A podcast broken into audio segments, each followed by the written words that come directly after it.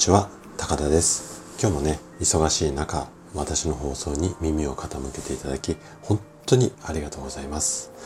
連日寒い日が続いていますが皆さん体調なんかはいかがですかね？あのここ最近私の世帯に来院される患者さんのあの背中というか肩甲骨のあたりがすごいガチガチな方が増えていてまあこれ毎年冬のまあ高齢っていう言い方がちょっと妥当かどうかわかんないんですが、まあ高齢なんですけれども、どうしてもね、寒いと、うん、背中がこう、いわゆるこう丸くなるような姿勢になることが多いと思うんですよ。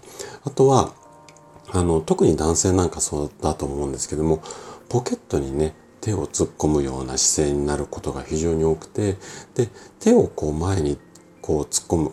特にズボンのポケットに手を入れるような姿勢をイメージしていただければこう分かりやすいと思うんですが、背中やっぱり丸くなりやすいですよね。で、こうやってこう肩甲骨の周りが硬くなると呼吸もすごく浅くなります。肺が押しつぶされてしまうので。で、呼吸が浅くなると余計調子が悪くなるっていう、まあ、こういう負のループになるので、あのー、まあ、いろいろ方法はあるんですが、まあ、比較的簡単にできるのは、もう万歳をしてこう伸びをするような感じ。ちょっと1時間ぐらいパソコンをしたら少しこう伸びをして背中を伸ばしてあげるといいかなというふうに思います。はい。ちょっと前置きが今日は長くなっちゃったんですが、今日のテーマですね。今日は小さな工夫をしましょう。こんな話をしていきたいなというふうに思っています。で今日もね50代の君に伝えたい50のことこのシリーズでお伝えするんですがこのシリーズは私自身がねもう一人の、まあ、自分に語りかけるこんなスタイルで話を展開していきます。今日もね最後まで楽しんで聞いていただけたら嬉しいです。じゃあ早速もう一人の自分と会話をしていきます。幸福感。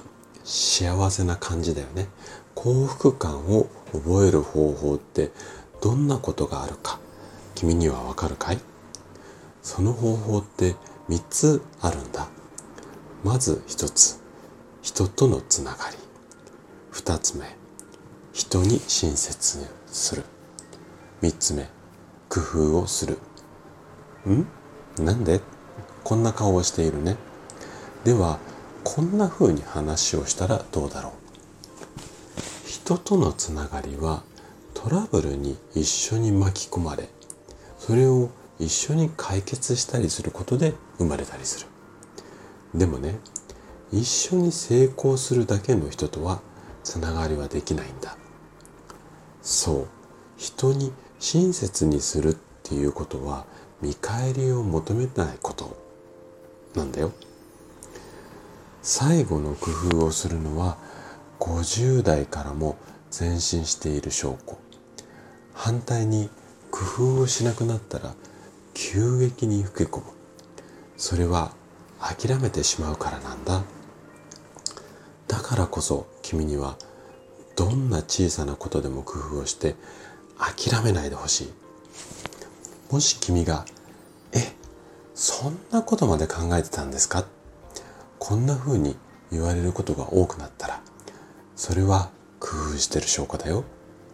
そして50代というのは自分が現役かそうでないかここにこだわる年齢でもあるんだ。君が工夫を続けている限り現役であり続ける。そして工夫をしている人は他の人の工夫にも敏感になる。だから君にはどんどん工夫してほしい。あそうそう。工夫の反対の言葉って何だかわかるかい？それはね根性。そして一生懸命。最後はただ頑張る。この3つだよ。今日君に伝えたかったこと。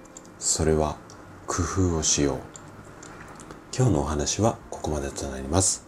最後までお聴きいただきありがとうございました今回のお話が人生のヒントそしてこのラジオがあなたのサードプレイスになれば嬉しいですそれでは次回の放送でまたお会いしましょう健康をきっかけにサードプレイスを作りたいそんな夢に向かって活動中の高田でした。それではまた。